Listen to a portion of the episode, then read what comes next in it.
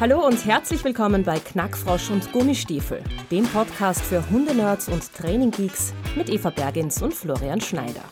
Gemeinsam mit Gästen aus verschiedensten Fachbereichen nehmen die beiden Training und Verhalten von Mensch und Tier anhand wissenschaftlicher Erkenntnisse und persönlicher Erfahrungen genau unter die Lupe. Hört rein und holt euch das Wissen auf Handy oder Laptop. Wo auch immer ihr gerade seid, Knackfrosch und Gummistiefel begleiten euch.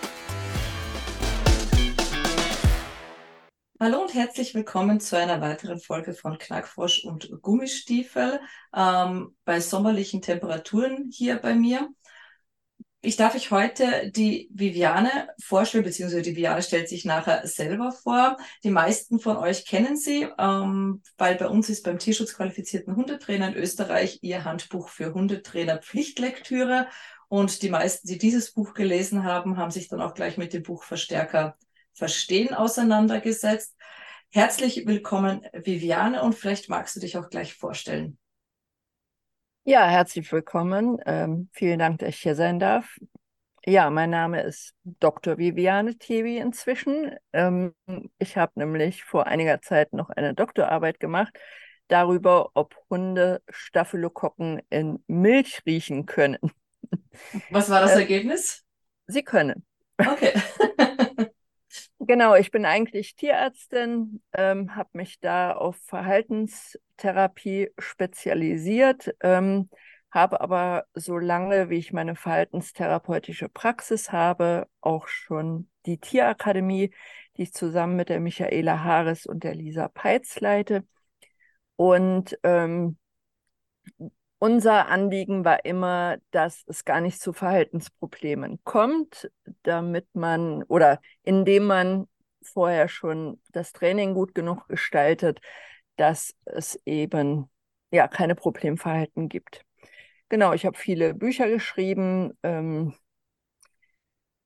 wir haben DVDs gemacht, wir haben Seminare gegeben. Also wir sind, die Tierakademie besteht jetzt fast seit 25 Jahren. Da ist natürlich allerhand zusammengekommen.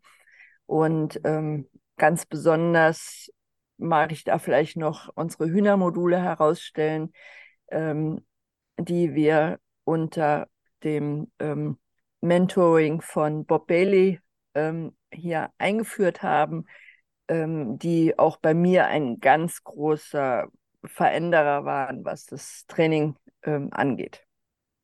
Ja, ich, bei mir stehen sie schon seit Jahren auf dem Plan und ich habe es einfach noch nicht geschafft, weil ja, der Challenge möchte ich mich tatsächlich auch mal stellen. weil jeder, der davon berichtet, sagt, ja, es war ein Eye-Opener, einmal so ein Hühnermodul zu besuchen und zu sehen, was man denn alles nicht kann und wie oft wir denn unseren Vierbeinern dafür die Schuld in die Schuhe schieben. Ja, ähm, ja äh, du hast ja jetzt ein neues Buch auf den Markt gebracht. Ich habe es vor Ewigkeiten schon mal vorbestellt und dann war es plötzlich da. Äh, und ich war tatsächlich ein bisschen geflasht davon, ähm, weil es doch sehr viel Training ist, aber dann doch wieder gar nicht. Also das Buch heißt Schlüsselmomente Tiertraining als Lebensphilosophie. Und äh, das hat gerade so bei mir so einen Nerv getroffen, der mich jetzt auch schon äh, die letzten zwei, drei Jahre begleitet. Also ich habe mich sehr viel mit Mentaltraining und Coaching-Geschichten auseinandergesetzt. Und da hat das dann auch so, ich würde sagen, die richtige Kerbe geschlagen. Wie kam es denn zu dem Buch? Weil wie gesagt, wenn ich jetzt das Inhaltsverzeichnis mir angucke, dann schaut das aus wie ein normales Trainingsbuch. Der Inhalt flasht aber dann doch in eine ganz andere Richtung. Ja, wie kam es dazu? Ähm, das hat sich eigentlich über die Jahre entwickelt, weil ich immer mehr gesehen habe, ähm, dass zum Training doch noch viel, viel mehr gehört als die reine Trainingstechnik. Eben, wir haben ja ähm, gerade im Hühnermodul lernen wir so viel über Trainingstechnik, wir lernen das Handwerk. Und das ist auch alles wichtig. Also ich möchte nicht hier missverstanden werden, dass das nicht, nicht äh, zählt, aber es ist nicht alleine was gutes Training ausmacht. Denn ich habe im Laufe meiner Trainerzeit so viele Trainer gesehen, die eigentlich, kann ich sagen, perfekt in den Trainingstechniken waren, aber wo man immer so das Gefühl hat, da ist eine Mauer zwischen ihnen und ihrem Tier. Mhm. Ähm, als hätten sie gar keine Verbindung zu ihrem Tier. Und ähm, als wir das mehr und mehr entdeckt haben, fingen wir äh, eben an. Also im Training reden wir immer von der Trainingsware. Ja, wenn ein Verhalten irgendwie in eine Richtung kippt, dann tun wir wieder Gewichte auf die andere Seite, damit es wieder stabil ist. Und hier sah ich sozusagen die Trainerware kippen, weil ähm, die Trainingstechnik, wie gesagt, war bei vielen sehr, sehr gut, aber es fehlte das Gespür fürs Tier. Und ähm, ja, das Gespür fürs Tier, denke ich, fehlt auch ganz oft, weil das Gespür für sich selber fehlt. Ähm, und deswegen haben wir immer mehr in die Richtung gearbeitet, dass wir eigentlich eher mit den Menschen gearbeitet haben, als mit den Trainingstechniken, die ja sowieso schon vorhanden waren. Also bitte nochmal, nicht, dass ich sage, ähm, die sind überflüssig. Ja, die sind wichtig, aber die waren ja da und ähm, deswegen haben wir sozusagen die Trainerware ein ähm, bisschen Gewicht auf die andere Seite gelegt, eben auf die Persönlichkeitsentwicklung. Und das Spannende ist ja, dass alles, was wir im Training lernen, können wir total gut auf uns selber anwenden. Und ähm, ja, als ich die Parallelen immer weiter entdeckt habe, fand ich das natürlich super faszinierend und habe gedacht, boah, da kann man mehr draus machen. Und so ist Schlüsselmomente entstanden. Sehr, sehr spannend. Ähm, das heißt, du sagst aber, am Menschen arbeiten macht erst Sinn, wenn die Trainingsskills da sind? Oder ist es jetzt so, dass du wirklich sagst, von Anfang an implementierst du das ins Training, dass du nicht sagst, okay, erst müssen die Skills passen, dann kommt der Mensch? Oder ist das jetzt einfach ein ganzheitliches Konzept, das du jetzt da eher verfolgst? Genau, ich würde sagen, es ist eher ein ganzheitliches Konzept. Ich würde nicht sagen, das eine ist wichtiger als das andere, sondern beides ist wichtig und ähm, beides zusammen ergeben dann nachher die Wunder im Training. Ähm, wenn du jetzt, wenn wir jetzt die Kapitel so ein bisschen durchgehen, ähm, Gibt es ein Kapitel, das dich besonders getriggert hat oder wo du wirklich gesagt hast, also da liegt das meiste Herzblut drin? Mm, ich mag eigentlich alle Kapitel sehr gerne. Was für mich selber auch nochmal so ein großer Augenöffner war, war, dass das alles auch das Gegenteil ist. Ähm, Steht groß auf meinem Spiegel jetzt übrigens. ja, weil das, das fand ich so spannend und das wird eigentlich jetzt überall bestätigt, weil ähm, was weiß ich, hol mal als Beispiel ähm, Training über positive Verstärkung ähm, ist ja gut und richtig und wird ja auch immer mehr verbreitet, was auch gut ist. Aber ich sehe viele Trainer, die über positive Verstärkung mit den Tieren arbeiten, die mit den Menschen gar nicht so nett sind. Ähm, und die auch mit Menschen nicht so nett sind, die anders arbeiten. Mhm. Und ja. ähm, das ist ja, ja, letztendlich sind sie ja dann genauso wie die, die noch über Strafe arbeiten, ähm, sondern da würde ich vielmehr mir wünschen, dass alle, die über positive Verstärkung arbeiten, sagen, okay, das ist halt unerwünschtes Verhalten, wenn andere noch über ähm, Strafe arbeiten, aber unerwünschtes Verhalten sollten wir ignorieren oder eben gucken, dass wir Alternativverhalten auftrainieren oder was auch immer. Aber wenn wir dann sagen, oh, das sind ja aber die Bösen und die waren wieder so schlimm und was weiß ich, was man gerade auch auf Social Media so oft zu lesen hat, wenn über die dann hergezogen wird, sage ich mal, ähm, da muss man sagen, ja, das sind die, die so schön sich eine weiße Weste anziehen, aber über die anderen herfallen. Das heißt, eigentlich haben wir da auch wieder das Gegenteil. Und das haben wir eigentlich bei allem. Also, was weiß ich, jeder Nachteil, den wir irgendwo haben, hat ja irgendwo auch Vorteile.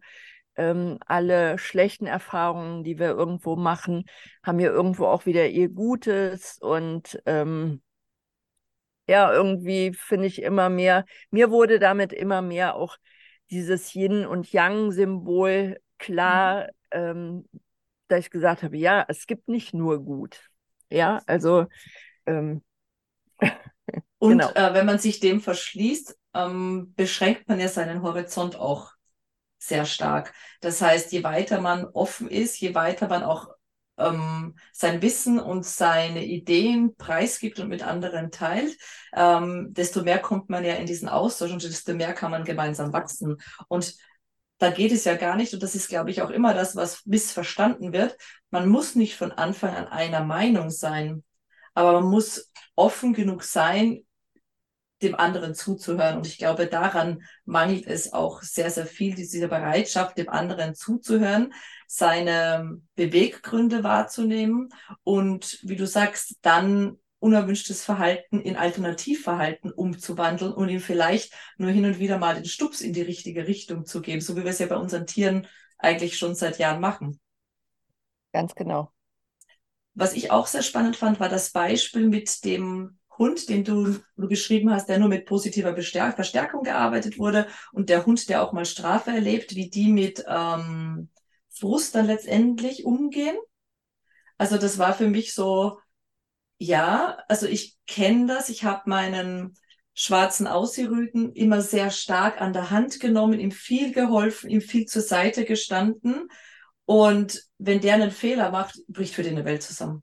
Also da brauche ich noch gar nicht mal also ich darf nur den Mundwinkel hängen lassen, ist für den da schon die Welt aus. Und ähm, ich glaube, auch da macht es viel Sinn, mal wieder mehr hinzuhören, was denn so ganz, ich würde sagen, die alten Haudegen mit ihren Hunden noch gemacht haben. Auch wenn wir von der trainingstechnischen Seite da vielleicht nicht so gerne hingucken, aber einfach von diesem Gespür, das die mitgebracht haben und von dem Gefühl. Ich sehe das ganz oft ähm, bei alten Schutzhelfern, also die jetzt im Schutzhundesport tätig sind, was die für ein Gespür mit Energien rüberbringen können. Also das ist gewaltig. Und dann schaue ich mir heute rein, wo keiner mehr oder keiner, nur noch wenige es schaffen, wirklich eine ausgeglichene Spielatmosphäre mit ihrem eigenen Hund zu schaffen, geschweige denn mit einem fremden Hund. Ja, ganz genau. Also es waren auch meine Beobachtungen. Also ein anderer Schlüsselmoment, der es nicht ins Buch geschafft hat, war, ähm, dass ich mal ähm, einen Diensthundeführer von der Bundeswehr hier hatte zu einem Sachkundenachweis wegen gefährlichem Hund.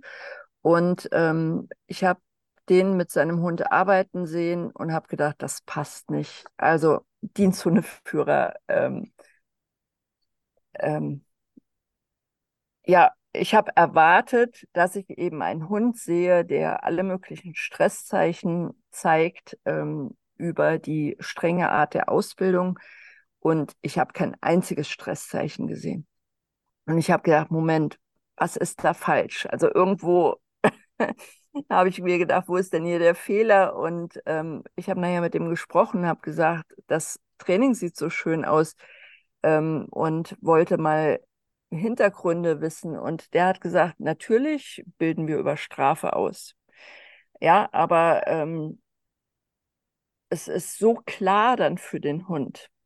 Das heißt, wenn es zum Beispiel darum geht, um einen Leinenruck, der macht einen Leinenruck, dass der Hund, was weiß ich, drei Meter nach hinten fliegt. Also nochmal, ähm, es ist mir auch ganz wichtig, dass es hier nicht missverstanden wird, dass ich empfehle, dass das gut und richtig ist.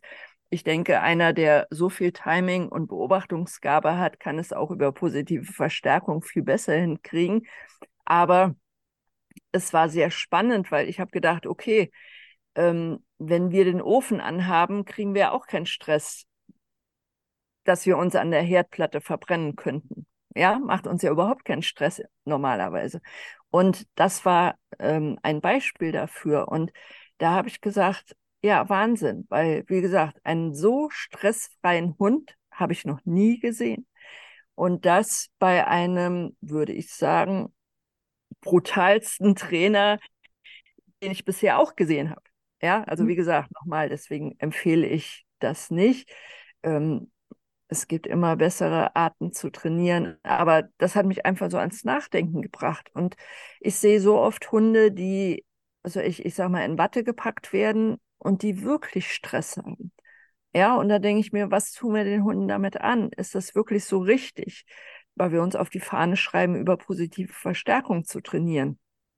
Äh, müssen wir da nicht wirklich selbstkritischer hingucken und uns dann überlegen, wie können wir den Hunden besser helfen? Aber ist es ja nicht einfach nur das Thema der klaren Kommunikation? Ja. Und ja. wenn wir, wenn wir da in diesen Bereich Kriterien und Planung gehen, je klarer ich da für mich ein Kriterium definiere, desto klarer kann ich jetzt in beide Richtungen, im Bereich der positiven Strafe als auch in der positiven Verstärkung sein. Aber das Kriterium muss halt klar sein. Ich hatte mal einen Klienten, der mit diesen Discs gearbeitet hat bei einem anderen Trainer, kam zu mir und dann fing der die ganze Zeit an, mit diesem Disc in der Tasche zu scheppern. Und ich habe ihm dann versucht zu erklären, dass die Strafe deswegen funktioniert, weil wir sie auch bis zum Ende durchziehen, wenn wir sie durchziehen und nicht, weil wir sie immer nur androhen, weil der gegen das Gegenüber ja irgendwann weiß, okay, das ist so wie wenn die Mama zählt von eins bis drei ähm, und es passiert bei drei einfach aber nie was. Naja, irgendwann wird das Kind einstellen, auf diese Strafe zu reagieren, weil einfach keine Strafe folgt, sondern nur immer die Androhung da ist. Und bei der positiven Verstärkung im Gegensatz dazu hat man ganz oft dieses Gefühl, dass dem Hundeführer, dem Trainer selber nicht klar ist, was sein Kriterium ist und dementsprechend kann das natürlich auch dem Hund nicht vermitteln. Und überall gesehen einfach diese klare Kommunikation fehlt. Ja, ganz genau. Du hast es auf den Punkt gebracht. Ähm, es ist einfach diese Klarheit, dieses genaue Wissen, die Herdplatte ist an oder in dem im besseren Fall eben, man kann sich was Gutes verdienen. Und ähm, das Entscheidende ist aber, dass man eben das erkennt, dass man das Gespür für das Tier hat und das wirklich erkennt und dass man nicht sagt, ach ja, ich trainiere ja über positive Verstärkung und ich bin ja sowieso, was weiß ich, gut und gar nicht mehr hinguckt. Ja, das ist das, was ich halt leider oft sehen muss und ähm, dann leidet halt letztendlich trotzdem der Hund, obwohl über positive Verstärkung trainiert wird. Und ähm, das Gespür hoffe ich, dass wir das immer weiter ähm, entwickeln können, dass die Leute eben merken, oh, mein Hund hat Stress, anscheinend bin ich noch nicht klar genug. Ja, und dann müssen wir eben weiter das Trainingshandwerk verfeinern oder was auch immer da angesagt ist. Ähm, aber man muss es erstmal erkennen. Und ähm, genau, das ist mir so wichtig, dass wirklich eine Verbindung da ist zum Tier und dass nicht ähm, der Trainer auf der einen Seite sich darauf ausruht, dass er ja über positive Verstärkung arbeitet und von daher gar nichts falsch machen kann per Definition. Und das ist nämlich leider nicht so. Was ich dann leider sehr oft sehe, ist, dass die Menschen sagen, die Trainingsmethode ist nichts für mich, anstatt ja. zu reflektieren, dass es fehlende Planung, fehl, fehlendes Festlegen von Kriterien, also dass der Fehler tatsächlich wieder mal bei uns liegt und nicht, ja. dass das Training per se stressig für den Hund ist. Ja, genau. Ähm, das beobachtet man auch oft, dass die, ähm, dass die Trainer dann doch wegkommen von positiver Verstärkung, weil sie sagen, es bringt ja nichts oder im Ernstfall funktioniert es doch nicht. Ähm, Wobei ich sagen muss, gerade im Ernstfall funktioniert es. Und es gibt ja auch schöne Beispiele. Ich weiß, ein Freund von mir hier, das Simon Prince, der ja ähm, auch Diensthundeführer war, der gesagt hat, ähm, über Gewalt kann ich dem Hund alles beibringen, was bekannt ist. Ja, überhaupt kein Thema. Aber wenn es wirklich ernst wird und der Hund selber mitdenken muss, das kriegt man über Gewalt nicht hin. Da muss man über positive Verstärkung arbeiten.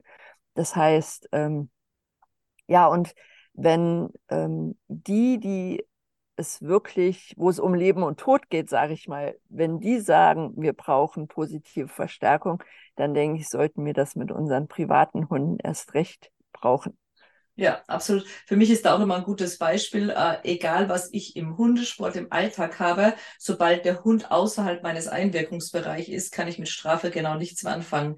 Das ist ja dann, wo viele äh, also in Österreich verboten, ich glaube in Deutschland auch Stromgeräte und so, ja, dann auf einfach aversive, wirklich aversive und auf Distanz arbeitende Mittel zurückgreifen, weil der Hund außerhalb ihres Einflussbereiches ist und sie mit dem, was sie früher mit Strafe im Nahbereich lösen konnten, einfach auf die Distanz anders gar nicht mehr lösbar ist für sie. Ja, ganz genau. Und wenn ich mir da jetzt im Vergleich anschaue, ähm, wenn ich einen guten Rückrauf aufgebaut habe, ob es das Pfeifensignal, ähm, ja, ich kriege nicht immer einen Hund, der am Absatz, also ich kriege immer einen Hund, der sofort reagiert, weil es ja auch in gewisser Weise klassisch konditioniert ist. Ich kriege nicht immer das operante Verhalten danach gleich hin. Ähm, aber ich kriege zumindest diese erste Reaktion und den Abbruch des von mir unerwünschten Verhaltens durch ein positiv auftrainiertes Rückrufsignal. Und ich glaube, da müssen wir mehr hin, einfach wieder äh, hinzugucken, was ist mein Ziel und was muss, muss ich dafür leisten und nicht, was muss mein Hund dafür leisten. Ja, genau, das ist auch schön formuliert. Es geht immer darum, ja, wie Bob Bailey uns beigebracht hat, willst du das Verhalten deines Gegenübers ändern, musst du dein eigenes Verhalten ändern. Und es geht immer letztendlich, ähm, ähm, wirft das Training immer sozusagen ähm, uns ein Spiegelbild zu und wir dürfen gucken, was wir an uns verändern können. Ich versuche auch tatsächlich im Training jetzt nicht mehr zu sagen, etwas ist falsch, sondern nur mehr etwas hat mein Kriterium nicht erfüllt. Da hatte ich letztens äh, mit einer Schülerin das Thema, dass der Hund sich in einer Spürhundeanzeige hingelegt statt hingesetzt hat. Und die war super sauer und der Hund, der kann das eigentlich und warum macht er das nicht? Ich habe gesagt, der Hund hat ja nichts falsch gemacht. Er hat nur deine Erwartungen nicht erfüllt. Und ähm, das war dann für mich auch so nochmal ein Gedanke, der kam einfach so pfupp, raus. Und ich habe mir gedacht, ja, aber genau so ist es. Ich lege ein Kriterium fest, von dem weiß doch der Hund gar nichts. Woher soll das der wissen, dass das ja über viele Wiederholungen könnte er sich denken, dass das jetzt gewünscht ist von ihm. Aber wissen tut das ja nicht. Und ähm, das hat bei mir jetzt in den letzten Wochen tatsächlich nochmal so ein Umdenken im Training ja, erwirkt. Und das finde ich auch das Schöne, das hast du in deinem Buch auch so gut beschrieben, dieses sich permanent weiterzuentwickeln. Heute nicht mehr der Trainer zu sein, der man gestern schon noch war, ähm, hast du dazu ein bisschen so über deinen Werdegang, was für dich so Aha-Momente in deinem Leben waren, wo du gesagt hast, hey, jetzt habe ich wirklich gemerkt, ich habe mich wirklich stark weiterentwickelt, ich habe was Neues für mich mitgenommen? Ähm, ja, ähm, was bei mir am deutlichsten ähm, war, ist die Geduld. Also ich war früher ein sehr ungeduldiger Trainer.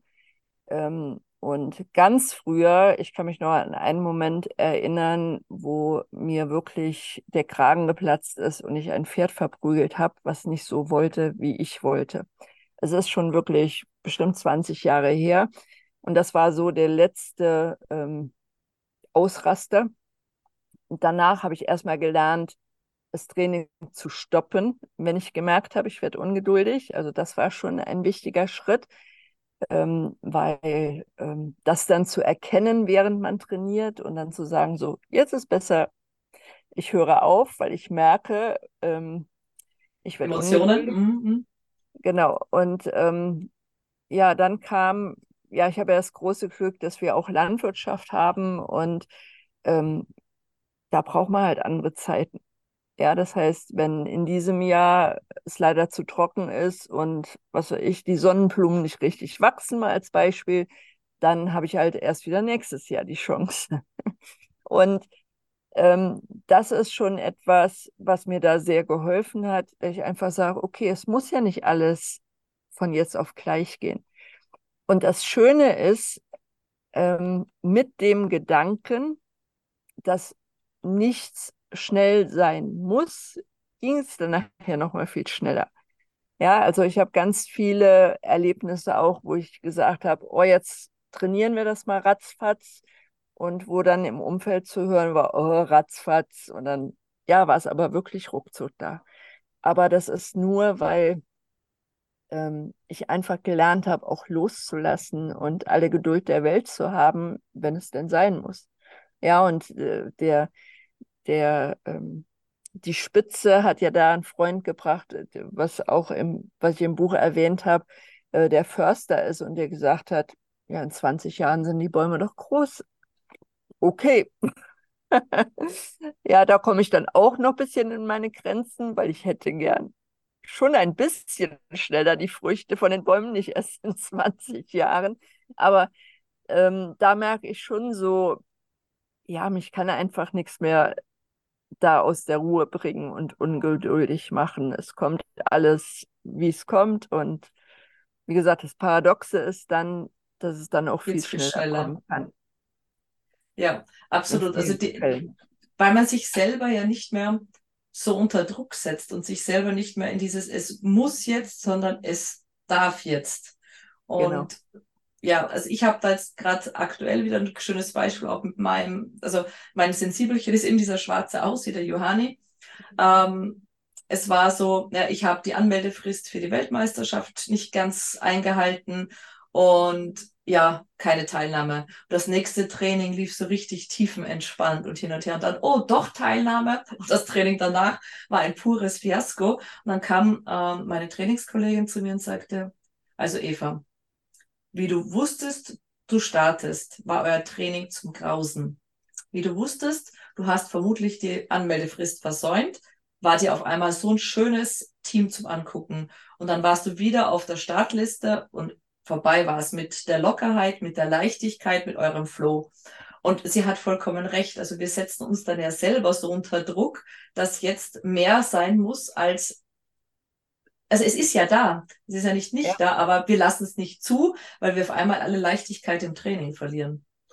Ja, ganz genau. Und ich meine, das ist natürlich auch, ähm, ja, Weltmeisterschaft ist ja schon ein Beispiel oder wenn es um ähm, wenn es um Geld geht oder was weiß ich, da sind ja immer äh, Sachen, wo man cool bleiben muss. Also ich hatte da mal eine, eine Prüfung und ich muss sagen, die habe ich für mich bestanden. Da ähm, waren wir mit einem Huhn bei Wetten das und ähm, es hatte die Michelle Hunzinger gewettet, dass das Huhn den Thomas Gottschalk auf Kegeln picken kann.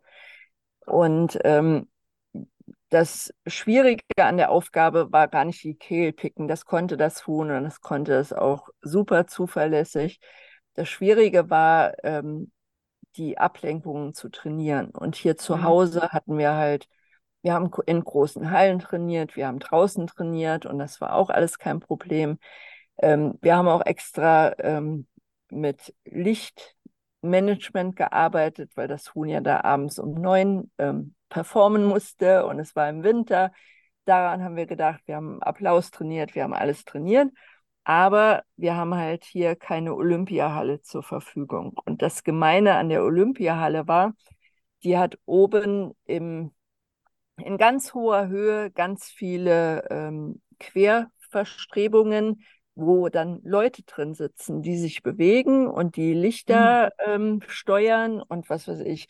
Das heißt, es war potenziell immer der Raubvogel oben. Bedrohung von oben, ja. Mhm. Und ähm, das mussten wir trainieren und ähm, da kann ich sagen, ich war tiefenentspannt und ich habe gesagt, das kriegen wir hin. Wir hatten noch vier Tage Zeit bis zur Aufführung, das zu trainieren. Und ähm, ja, immer wenn die Leute gesagt haben, oh, ob das noch was wird, habe ich gesagt, klar, das kriegen wir hin. Und ähm, wir haben es auch nachher hingekriegt das Ding war, wir haben einen, ähm, einen Aspekt vergessen im Trainingsplan. Das heißt bei uns jetzt so der Clara-Effekt, weil das Huhn eben die Clara war. Und den Aspekt, den wir vergessen haben, war die Kondition zu trainieren. Weil wir hatten zu Hause immer nur, also ich, kurze Trainingssession von einer Viertelstunde oder so. Und da im Olympiastadion haben wir schon ähm, ziemlich viele äh, Stunden trainiert am Tag. Und an, als die Aufführung war, hat das Huhn gesagt, jetzt brauche ich Pause, ich kann nicht mehr. Und es war also ja ganz klar ein Trainingsfehler, ähm, dass wir das ähm, nicht eingebaut hatten. Mhm. Aber die Ablenkung und so war gar kein Thema. Es war zum Beispiel Katy Perry da, die hatte so Feuerfontänen bei ihrem Auftritt und das Huhn konnte arbeiten während der Feuerfontänen. Also das haben wir gut hingekriegt und ähm, genau das Spannende für mich war, dass ich wirklich bis am Ende entspannt bleiben konnte und meine Güte, ja, es war schade, dass es am Ende nicht geklappt hat, ähm, aber es war ja auch ähm, verständlich. Also das, das Huhn hat gar nicht gearbeitet dann oder nur partiell? Nee, das hat am Ende gar nicht gearbeitet. Okay. Äh, viele haben dann gesagt, oh ja, die Michelle Hunzinger, die hat es halt nicht umsetzen können. Und da muss ich leider sagen, nein, die hat das extrem gut umgesetzt. Aber ähm, ja, das Huhn hat nur noch gesagt, ich will nach Hause. Okay. Ähm, das ist für mich so ein bisschen eine schöne Überleitung, ähm, weil du sagtest, man kann das auch dann nur vor Ort trainieren, weil natürlich ähm, sowas simulieren wird relativ schwierig. äh, zu dem Thema im Hier und Jetzt sein.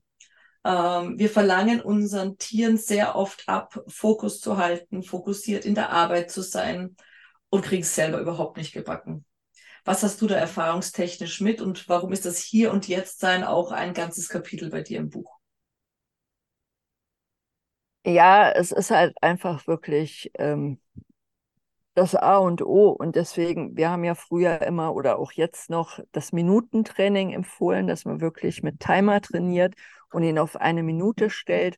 Und das ist nicht wegen des Hundes, sondern das ist, weil der Mensch sich hoffentlich eine Minute konzentrieren kann.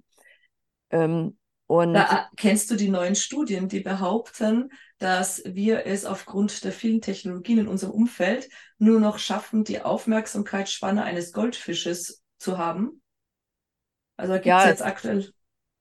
Genau, es ist ja spannend, ähm, auch wie schnell man dann auf Social Media und so reagieren muss. Ähm, ja, das wird immer katastrophaler. Sieben bis acht Minuten ist aktuell der Schnitt eines Menschen. Deswegen ist es so wichtig ähm, und ich habe da so viele schöne Beispiele, wo, wenn ich dann Menschen frage, warum hast du das jetzt geklickt? Ähm, egal ob beim Hund oder beim Huhn. Ja, weil ich dachte, dass, ja, sag ich, ähm, das zählt aber nicht. Es gilt ja zu gucken, was wirklich da ist. Und das kriegen die gar nicht mit, weil sie so in ihren Gedanken sind und so viel, ja, wirklich denken und überlegen, was mache ich wenn und dass sie gar nicht mehr sehen, was das Tier wirklich vor ihnen macht. Ähm, und deswegen ist es so wichtig, dass man wirklich wahrnimmt. Oder Bob Bailey sagte immer schon, think, plan, do. Das heißt, ähm, wenn wir denken, dann denken wir. Oder er meint das Think eher im Sinne von, wir spinnen rum und überlegen uns irgendwas. Und Plan ist dann, wir machen uns genau einen Plan und denken nach darüber, was wir machen. Und wenn wir tun, dann tun wir. Dann denken wir auch nichts mehr. Da kann man wirklich das Denken ausschalten. Ähm, und dann schafft man es halt am besten, im Hier und Jetzt zu sein. Und da muss ich sagen, das haben mir halt die Tiere auch sehr gut beigebracht. Also ich kann ewig lang im Hier und Jetzt sein und denke dann auch nicht. Also wenn wir uns jetzt hier unterhalten, denke ich nicht drüber nach. Ja, ich bin einfach voll im Hier und Jetzt und gucke einfach, was kommt da, ähm, was sagst du, auf was kann ich eingehen, ähm, was für Ideen kriege ich aber ohne darüber nachzudenken, oh, hoffentlich sage ich jetzt einen richtigen Satz und hoffentlich sitzt meine Frisur richtig und hoffentlich verspreche ich mich nicht und hoffentlich sage ich nicht so oft ähm oder so. Mache ich nicht. Mhm. Ja. Genau. Und also, da denke ich, sind die Tiere echt super Lehrmeister, weil das ist ja auch bei allen spirituellen Ausbildungen einfach ein ganz wichtiges Thema. Also absolut, absolut. Und das war eines meiner größten Themen, wie ich mich angefangen habe, mit dieser ganzen Achtsamkeits- und Mentalthematik zu beschäftigen.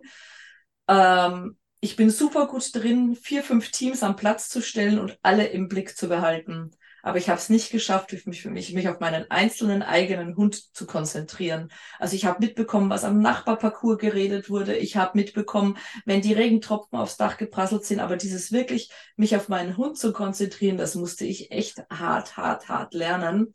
Und da waren dann bei den ersten Prüfungen, die ich dann gelaufen bin, so die Feedbacks der Richter. Na, ab und zu wäre schon schön, wenn du den Richter auch nochmal wahrnehmen würdest. und ich dachte mir nur so, hey, Ziel erfüllt, ich habe genau das geschafft, was ich erreichen wollte. Und da hatte ich jetzt letztens auf dem Seminar auch ein total tolles Erlebnis. Ich habe eine relativ lange Fußarbeits-Session äh, gemacht mit meinem Hund. Und an einer Ecke hat er immer auf die Seite geguckt. Und die Trainerin meinte dann, oh, da ist er bestimmt von der Plastikflasche auf dem Tisch da abgelenkt. Und ich sag, nee, überhaupt nicht. Genau jedes Mal drei Meter vor der Ecke ist mir ein Gedanke ins Hirn geschossen und genau dann hat er diese unfokussierte Arbeit gezeigt. Und da hat der Hund keine Ablenkung gespürt, sondern hat nur gespürt, ich bin nicht mehr voll und ganz bei ihm. Ja, sehr schöne Wahrnehmung. Ja. Und das ist ja immer der Anfang, dass man das wahrnimmt weil dann kann man es auch Stück für Stück verändern. Ja, ich finde es nur sehr schwer, weil viele immer noch nicht bereit sind, weil letzten Endes sind wir ja mehr Menschentrainer als Hundetrainer. ähm, sich auf sich selber einzulassen. Und eine andere Trainerkollegin meinte dann mal, du weißt ja auch nicht, welche Büchse der Pandora du als Trainer da öffnest. Ähm, wie gehst du mit solchen Situationen um? Weil, wie gesagt, oft macht man ja wirklich ein kleines Fässchen auf, dessen sich weder der Mensch noch der Trainer, also der in diesem Moment überhaupt bewusst gewesen sind. Ja, das stimmt. Ähm ja, wie gehe ich damit um? Einmal, indem ich auch versuche, immer da zu sein. Und ich denke mir, ähm, wenn sowas passiert, hat das auch einen Grund, ähm, weshalb das hier und jetzt passiert. Und da sind die Hunde ja auch so tolle Helfer. Und das sehe ich in der Tat ziemlich oft, dass die Leute die Hunde haben, die sie wirklich an ihren, wie soll ich sagen, Trägerpunkt bringt, an ihren Punkt bringt, wo sie auch das meiste Potenzial zur Entwicklung haben. Und wenn man da wirklich die Lupe draufhält, hm, passiert es dann sehr oft, dass genau diese Dinge angesprochen werden und ja, die Büchse der Pandora sich öffnet. Ich sehe das eher als riesengroßes Geschenk und kann dann aber über das, dass ich ähm, das auf den Hund beziehe, im Prinzip dem Menschen indirekt helfen. Mhm. Ja, was ich ein Beispiel, ähm, ich hatte mal eine Kundin, die, ähm, die sollte mit ihrem Hund spielen. Nee, Quatsch. Es sah aus, als würde sie mit ihrem Hund spielen. In Wirklichkeit sollte sie Nein sagen, weil der immer in die Leine gebissen hat. Und ähm, ich sah sie aus dem Augenwinkel und das sah aus wie ein schönes Spiel. Also da war nichts von Nein. Und ähm, ich habe sie. Also, ich glaube, das hast du im Buch beschrieben, ne? Ist auch ein Beispiel im Buch, ja. ja. Genau, ich habe sie darauf angesprochen, habe gesagt, sag doch mal Nein. Also einfach nur, was weiß ich, ich denke, wenn ich Nein sage, dann versteht man das auf allen Sprachen der Welt, weil das ja mehr eine, Körpersprache. eine mhm. Sache ist als wirklich das Wort. Und ähm, ja, die konnte das nicht. Und als ich ihr das gesagt habe, fing sie an zu weinen und sagte, ähm, das kann ich nicht, ich bin missbraucht worden.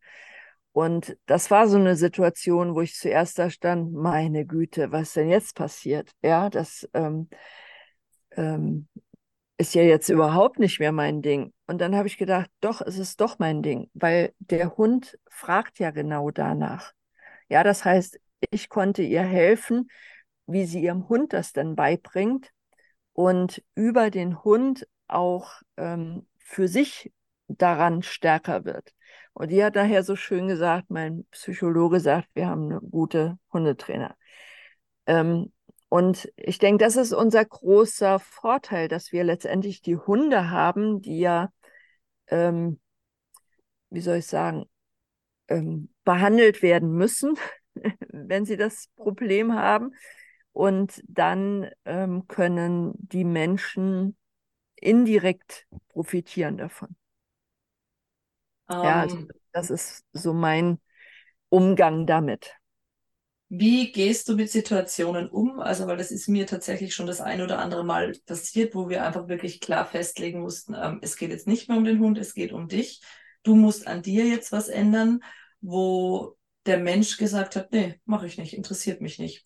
Äh, sagst du dann, okay, dann ist das Training hier für uns beendet, dann können wir zwei so nicht miteinander arbeiten, weil nur am Hund herumdoktern, das funktioniert einfach nicht, nur am Pferd, am was auch immer. Äh, man muss schon die Bereitschaft mitbringen, auch an sich zu arbeiten. Ja, es kommt drauf an. Also im Zweifelsfalle ähm, beziehe ich es auf mich, dass ich sage, ich habe es noch nicht gut genug beigebracht ja. oder noch nicht die richtigen Worte gefunden, damit das ähm, auch wirklich verstanden und umgesetzt werden kann. Also genau wie bei den Hunden. Das heißt, zuerst mal versuche ich mein Verhalten zu ändern. Oder ähm, wir sind ja hier auch zum Glück ein Team und ich kann dann auch Michaela fragen, hier versuch du Guck mal. mal mhm. ähm, oft ist es ja so, dass ja unterschiedliche Leute mit unterschiedlichen Leuten besser klarkommen und da haben wir dann auch schöne Möglichkeiten. Also das ist immer so das Erste. Ähm, Aber es kann natürlich auch sein, dass ich sage, nee, ähm, ich hatte vor kurzem noch so einen Fall, äh, da war ein Pferd, ähm, das sich nicht vom Tierarzt behandeln ließ. Das heißt, es ist gestiegen und hat allen möglichen Terz gemacht, sobald der Tierarzt kam. Und ich bin da hingefahren. Ich hatte eben auch Stethoskop mit und so und ähm, habe dann gesagt, okay, ich möchte mir das mal angucken. Und ähm, ich habe mir das Pferd genommen, bin mit dem in die Reitbahn und habe dann mal so verschiedene Dinge ausprobiert, wie es denn reagiert. Und ich konnte Fieber messen, ich konnte mit dem Stethoskop das Herz abhören, ich konnte so tun, als würde ich eine Spritze geben. Ja, das heißt, es war überhaupt kein Problem. Und dann habe ich zur Besitzerin gesagt, so, jetzt komm du noch mal her und halt das Pferd fest. Und da hatte ich keine Chance mehr, an das Pferd zu kommen. Okay. Und da habe ich gezeigt ähm, oder gesehen, es ist überhaupt nicht das Pferd. Ja, es ist 100 Prozent der Mensch. Und ähm, wir hatten noch nicht, weil das mein erstes, erster Termin war. Das heißt, wir hatten im Prinzip keine Vertrauensbasis und so. Und ähm, da haben wir im Prinzip beide beschlossen, nee, das ist nichts, was wir zusammen erarbeiten können. Ja, also es gibt auch Fälle, wo es eben dann nicht geht. Aber wie gesagt, in erster Linie versuche ich, ähm, wie es mit dem Tier auch versuchen würde, wie kann ich es so kommunizieren, dass es beim Mensch besser ankommt und wie kann ich mein Verhalten verändern, um das Verhalten auch des anderen Menschen zu ändern. Ja, da sind wir da bei Übung macht den Meister, ne? ist auch eines der Kapitel, ähm, dass man einfach nur über das Tun tatsächlich kommt. Und da sehe ich auch ganz oft ähm, das Problem beim Menschen, dass wir nicht ins Tun kommen, dass wir uns richtig schwer tun, so Gewohnheiten zu etablieren, was Neues mh, mm, anzufangen. Und ein Trainer vor zig Jahren sagte mal zu mir, manchmal muss man warten, bis der Leidensdruck groß genug ist. Und ja. kannst du wahrscheinlich bestätigen, oder? Ja. Dass die Leute erst tatsächlich ins Tun kommen, wenn schon der erste Beißverfall passiert ist, der Hund den Besitzer auf die Straße geschliffen hat, weil er einer Katze nach ist und, und, und. Also wenn dann wirklich schon, eigentlich müsste man jetzt fast sagen, die Kacke am Dampfen ist und wirklich ähm, grobe Missstände vorliegen. Du hast es vorher auch so schön angesprochen, sinnvoll wäre natürlich, das Problemverhalten gar nicht erst auftauchen zu lassen. Aber in den Zuständen kommen die meisten ja nicht zu uns, ne? Ja, das stimmt, weil ja auch ähm, die Menschen in der Regel mit sich selber so umgehen. Das heißt, die wenigsten sind ja bereit, an ihrer, ich sag mal, persönlichen Entwicklung ähm, weiterzuarbeiten, ohne dass es ähm, einen Schicksalsschlag gab.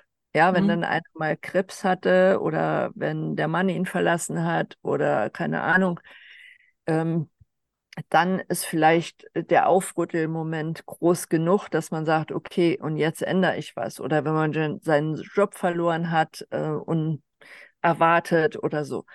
Aber die wenigsten machen ja wirklich was ähm, vorher.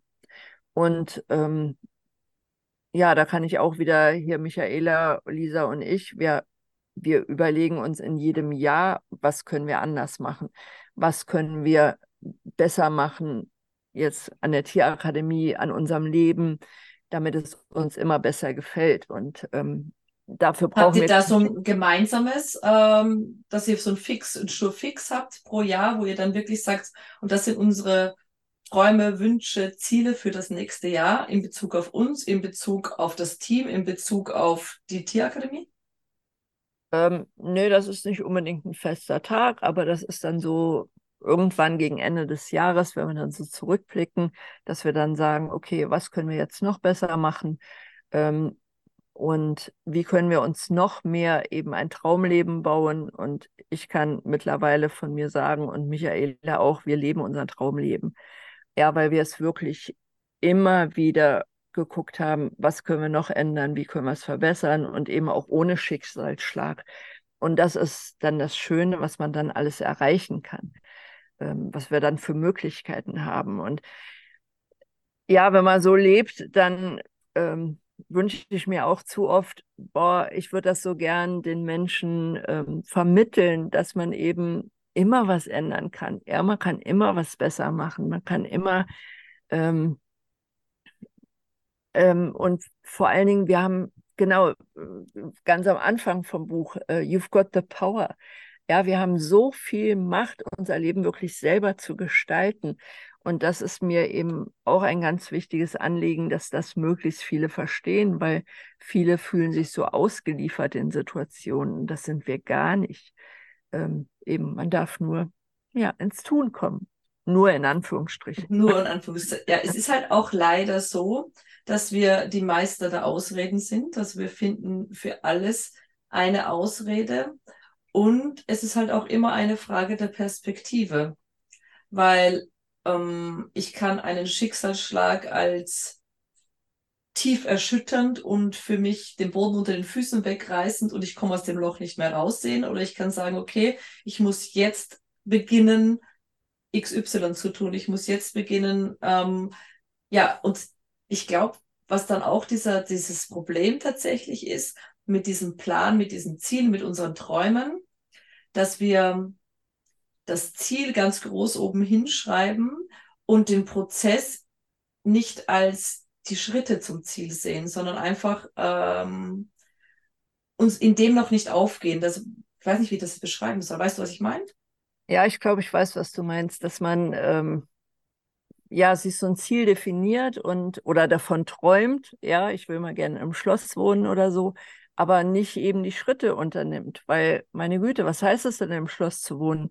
Das heißt mal, ich brauche eine ganze Menge Geld. Also entweder kriege ich so ein Schloss für einen Euro, aber dann muss ich es renovieren. Das heißt, ohne Geld kommt man da nicht hin. Und dann muss ich eben auch gucken, okay, wie komme ich jetzt an Geld? Ja, einfach, wenn man in seinem Beruf bleibt, wo man zweieinhalbtausend Euro pro Monat verdient, wird man da nichts reißen können. Ähm, und genau, man muss dann wirklich auch sagen, okay, nehmen wir mal an, ich will im Schloss wohnen. Aber das ist ja nicht, ähm, nicht, das kann man ja erreichen. Ja, ob ich es jetzt nächstes Jahr erreiche, da brauchen wir wieder die Geduld, von der wir ganz am Anfang sprachen. Aber es reicht ja auch, wenn ich es erreiche, wenn ich in Rente gehe oder so. Aber dann muss ich eben jetzt die Schritte einleiten. Ja, da muss ich heute Entscheidungen treffen, die dann auch Richtung Schloss führen, zum Beispiel. Und nicht, ähm, wie schon ähm, Einstein sagte, ähm, wie heißt es, die verrückteste Form, ähm, ne, wie heißt es mit der Veränderung? Ah, warte, warte. Ja, ja, ja, ich weiß, es welches. verrückt Ziel. irgendwie auf Veränderung. Ne, ich komme nicht drauf. Es ist Wahnsinn zu glauben, warte, ich gucke gerade. Ähm, schau mal, es ist irgendwie Wahnsinn zu glauben. Da, da jetzt habe ich es. Die Definition von Wahnsinn ist immer wieder das Gleiche zu tun und andere Ergebnisse zu erwarten. Genau. Ja, das passt da so gut, weil dann werde ich nicht hinkommen zu meinem Schloss. Aber wenn ich jetzt entscheide, ich möchte mal im Schloss leben und ich treffe alle Entscheidungen in die Richtung, dann wird das auch dahin gehen. Ja, ähm, was mir da total geholfen hat, war ähm, Erfolgstagebuch schreiben auf alle Fälle. So was habe ich an dem Tag erreicht. So abends mal ein paar Minuten Zeit nehmen, kurz vorm Schlafen gehen und aber morgens kurz überlegen, welche drei Dinge müssen unbedingt heute passieren, dass ich meinem Ziel einen kleinen Schritt näher komme. Genau. Und wenn man und das sind Kleinigkeiten, also es sind ja wirklich Kleinigkeiten, äh, mit denen man da schon in die richtige Richtung gehen kann. Äh, ob das jetzt ist, eine Seminarausschreibung rauszuschmeißen, äh, ob das ist, ähm, sein im Keller verstaubendes Fahrrad auf Willhaben zu inserieren, was auch immer, wenn es jetzt um Geld gehen würde. Aber es kann auch sein, heute mindestens einen neuen Kontakt knüpfen, weil ich möchte mein Netzwerk erweitern oder ich möchte irgendwann Speaker vor 2000 Leuten sein. Dann muss ich aber Leute kennenlernen, um mich bekannt zu machen. Also da ist einfach, ja, genau. immer Potenzial da.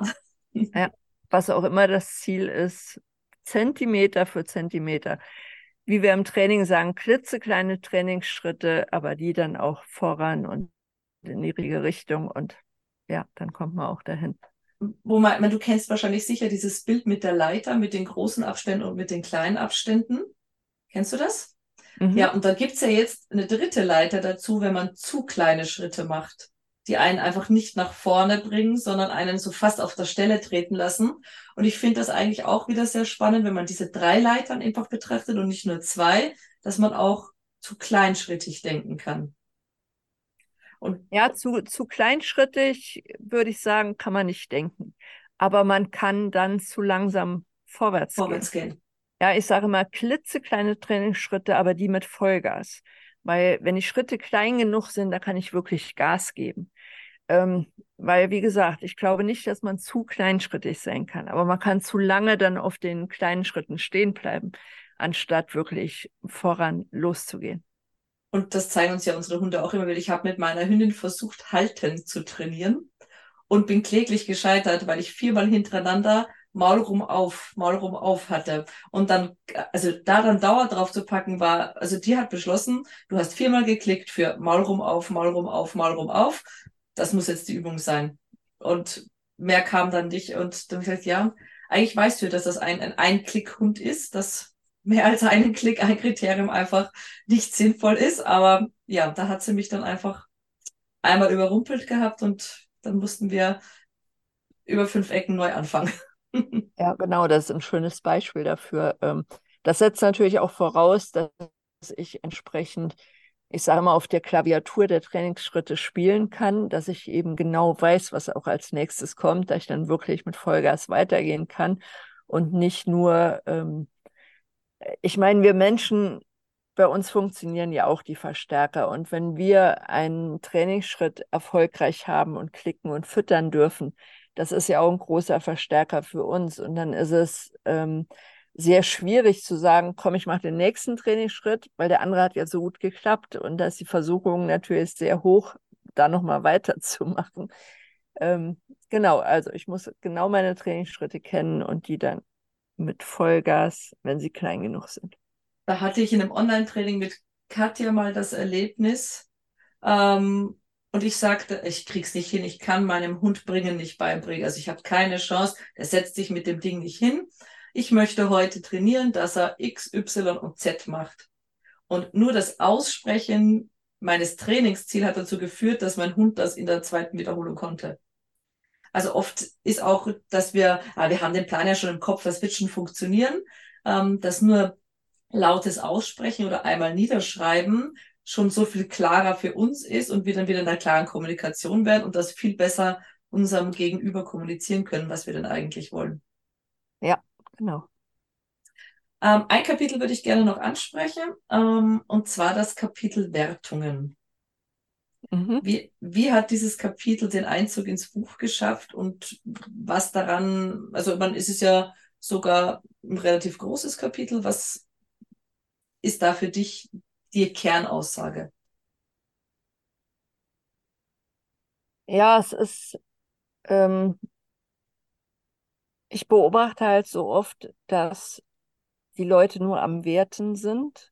Ähm, und das hat gleich mehrere Aspekte. Also zum einen bringt es einem auch wieder aus dem Hier und Jetzt. Ja, weil wenn ich irgendwelche Sachen bewerte, dann ähm, bin ich einfach nicht da. Da bin ich nicht wirklich anwesend, weil in meinem Kopf es irgendwie rattert, wo ich das dann einordte in der Bewerteskala. Und ähm, dann bin ich nicht im Hier und Jetzt. Ähm, der zweite Aspekt ist, es ist ja alles immer relativ. Ja, was soll ich, wenn man mal so durch die Gegend guckt, es gibt immer größere Menschen als man selber, es gibt kleinere Menschen als man selber. Und ja, vielleicht findet man irgendwann auch den größten Menschen, bis es irgendwann dann einen gibt, der noch größer ist. Oder und so haben wir es ja mit allem. Das heißt, es ist immer alles relativ. Und ähm, Bewertungen sind eher bremsend. Ja, also es ist immer, ähm, ich sehe, ähm, Bewertungen können gut sein, wenn ich sie wirklich auf mich beziehe, weil alles ist immer auch das Gegenteil. Ähm, wenn ich sie wirklich auf mich beziehe und sage, oh, guck mal, heute bin ich weiter, als ich gestern war. Ja, und wenn ich das eben, wie du als Beispiel sagtest, mit dem Erfolgstagebuch oder so, da kann das echt ähm, auch ähm, sehr helfen zur Weiterentwicklung.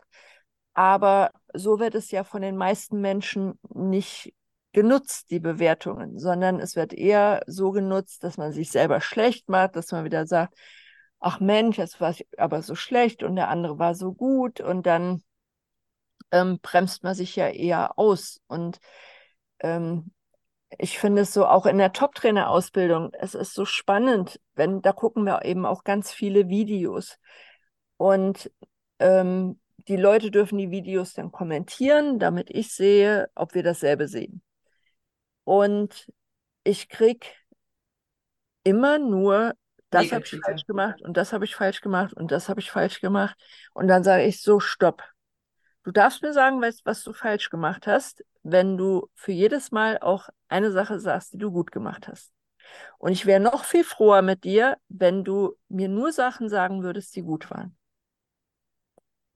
Ähm, und das merke ich, das fällt den Leuten so schwer. Ja, weil die immer nur sehen, was sie schlecht gemacht haben. Und ähm, natürlich soll man die Sachen so nach und nach auch verbessern. Ähm, aber es motiviert ja viel mehr, wenn ich sage, oh, guck mal, jetzt war das schon gut. Da, da muss ich ähm, an eine Reitstunde denken, die ich mal hatte. Das war ein Franzose, der hat seine Frau für Olympia ausgebildet. Also ähm, auf richtig hohem Niveau. Und wir als Feldwald- und Wiesenreiter hatten da ein Seminar und ich dachte, ui je. Aber der hat das so geschafft, uns aufzubauen. Also sind wir da in der Abteilung geritten und der sagte, Viviane, kannst du die Hände noch ein bisschen höher nehmen? Ja, und dann war er schon beim nächsten. Und natürlich kann ich die Hände ein bisschen höher nehmen. Und der hat ähm, immer so gemacht, dass er dann einmal in der Runde auch gelobt hat. Ja, super, da sind die Hände toll. Und dann so, und kannst du als nächstes die Absätze ein bisschen tiefer nehmen. Ja, und dann hatte ich wieder eine Runde Zeit. Und natürlich konnte ich dann, wenn die Hände am Platz waren, auch die Absätze tiefer nehmen. Und das hat er auch wieder gelobt. Und der hat erreicht, dass wir am Ende alle vom Platz runtergegangen sind und uns wie richtig gute Reiter gefühlt haben. Ja, und das fand ich so, ich habe gesagt, der hat mit uns perfektes Klickertraining gemacht, obwohl er mit Sicherheit noch nie was vom Klicker gehört hat. Aber da habe ich so die Macht auch der positiven Verstärkung kennengelernt, dass man ja. eben nicht sagen muss, du hast die Hände zu tief, deine Absätze sind oben und die Schultern sind auch noch zu weit hinten, ja, sondern man kann das auch eben positiv ausdrücken. Und das ist ja dann viel motivierender und auch viel erreichbarer letztendlich. Ich habe das jetzt bei mir auf meinen Rettungshundeseminaren schon vor einer Zeit lang eingeführt, ähm, dass in der Feedbackrunde Sie eine Sache, die Ihnen bei Ihnen selber gefallen hat, benennen müssen, eine bei jemand anderem und eine, die Sie verbessern wollen. Und dass diese Freude bei den anderen zu sehen, wenn jemand andere erkannt hat, was sie richtig gemacht haben. Also allein das macht diese Feedbackrunde einfach zu einem vollen Erlebnis, weil einfach total ja, du die Emotionen siehst, was, es ist auch jemandem anderen aufgefallen, dass ich nicht alles falsch mache. Ich kann auch Dinge richtig tun. Und mein Hund und ich haben da als Team besonders gut miteinander zusammengearbeitet und so. Also das habe ich mir eben angefangen und äh, ziehe das jetzt schon ein paar Module lang durch, weil es einfach bei den Leuten irre viel auslöst. Ja, das ist ein schönes Beispiel. Ja. Äh, Viviane, möchtest du noch irgendwas unbedingt an den Mann und an die Frau bringen? Was möchte ich an den Mann oder an die Frau bringen? You've got the power. Ja, man kann Sachen verändern, ähm, sei es jetzt am Verhalten des eigenen Hundes. Ähm, da muss man nie irgendwo stehen bleiben, dass man sagt, mein Hund ist, aber nein, man kann alles verändern. Ähm, wir haben auch die Macht, wenn es darum geht, unser eigenes Leben zu gestalten. Und ich denke, es wird Zeit, dass wir uns dieser Macht auch immer mehr bewusst werden. Absolut, das sind sehr schöne Abschlussworte. Ähm, wir machen es ja immer so, dass ihr jetzt zum Schluss noch ein bisschen Werbung mach, also machen dürft für die Tierakademie oder was du auch sonst noch am Programm hast. Ähm, ich habe gesehen, ihr habt ja gerade viel, viel, viel um die Ohren. Also auf Facebook seid ihr ja gerade sehr präsent. Ähm, die Folge geht diesen Freitag schon online, also äh, morgen. Und also falls du noch irgendwas unbedingt sofort oder auch in längerfristiger Zeit ähm, bewerben möchtest, jetzt ist die Zeit dafür. Ähm, da glaube ich, würde ich gerne die Traumlebensschule bewerben, die eben aus dem Schlüsselmomente auch entstanden ist, wo wir wirklich über ein halbes Jahr das umsetzen, ähm, worum es da in den Kapiteln geht und dann eben auch schöne Ergebnisse erzielen und jeder mal am eigenen Leib spüren kann, was die eigene Power ausmacht. Das findet bei euch auf der, äh, der Tierakademie direkt statt oder ist das ein Online-Programm? Nee, das ist ein Online-Programm dann. Super. Und das wird wahrscheinlich in zwei Monaten oder so wieder starten. Ja. Sonst auch noch was, was aktuell bei euch noch mit äh, Teilnehmern befüllt gehört? Auch alles, so alles. wo, wo, wo, findet man euch? Also wo können unsere Zuhörer sich schlau machen über euer Programm? Ähm, am besten ist im Moment wirklich Facebook. Da haben wir die Gruppe ähm, von der Tierakademie, ähm, weil unsere Homepage ist leider gerade noch Stiefkind. Die wird irgendwann mal in Angriff genommen. Das ähm, Problem kenne ich. genau, aber Tierakademie Scheuerhof ist unsere Gruppe und da sind wir gerade sehr aktiv und ja, da erfährt man einiges. Super. Ich frage meine äh, Interviewpartner immer zwei Fragen. Äh, Frage 1 ist wahrscheinlich so ein bisschen selbst beantworten, welches Buch du aktuell empfehlen würdest. Ne? genau, Schlüsselmomente. Hast du parallel noch ein Buch dazu, was du gerade selber liest, wo du sagst, hey, das sollte man sich besser zu Gemüte führen? Ähm, ich lese gerade Alexander von Humboldt ähm, mhm. und das mhm. ist sehr spannend, weil der schon ähm, 1700 irgendwann 90 ähm, wirklich eine ganzheitliche Sicht auf die Welt hatte. Okay. Ähm, das finde ich super faszinierend. Also ist es eine Biografie? Ja. Okay. Spannend, spannend. Ähm, und die zweite Frage ist, äh, was ist aktuell dein liebstes Trainingstool? Also was verwendest du am liebsten, am öftesten im Training? Und warum? Die innere Stimme. Okay, das musst du jetzt kurz noch erläutern. Ähm, weil ich über die Jahre gelernt habe, dass die innere Stimme mein bester Wegweiser ist. Ja, dass ähm, ich halt manchmal Ideen habe bei einem Hund, die ich so noch nie gemacht hatte ähm, oder die ähm, wo mir der Verstand sagen würde, ey, das ist nee. doch jetzt kontraproduktiv oder so. Ähm, ich aber trotzdem gelernt habe, auf die innere Stimme zu hören. Und die Ergebnisse, die da rauskommen, geben mir dann in der Regel auch recht.